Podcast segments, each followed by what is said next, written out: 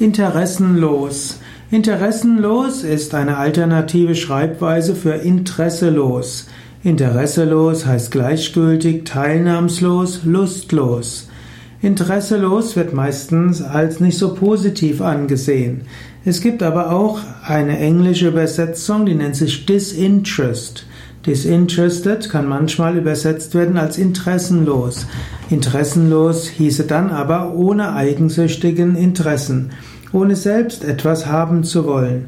Uneigennütziger Dienst, disinterested service, ist eine der Übersetzungen von Karma Yoga oder auch Nishkamya Karma Yoga.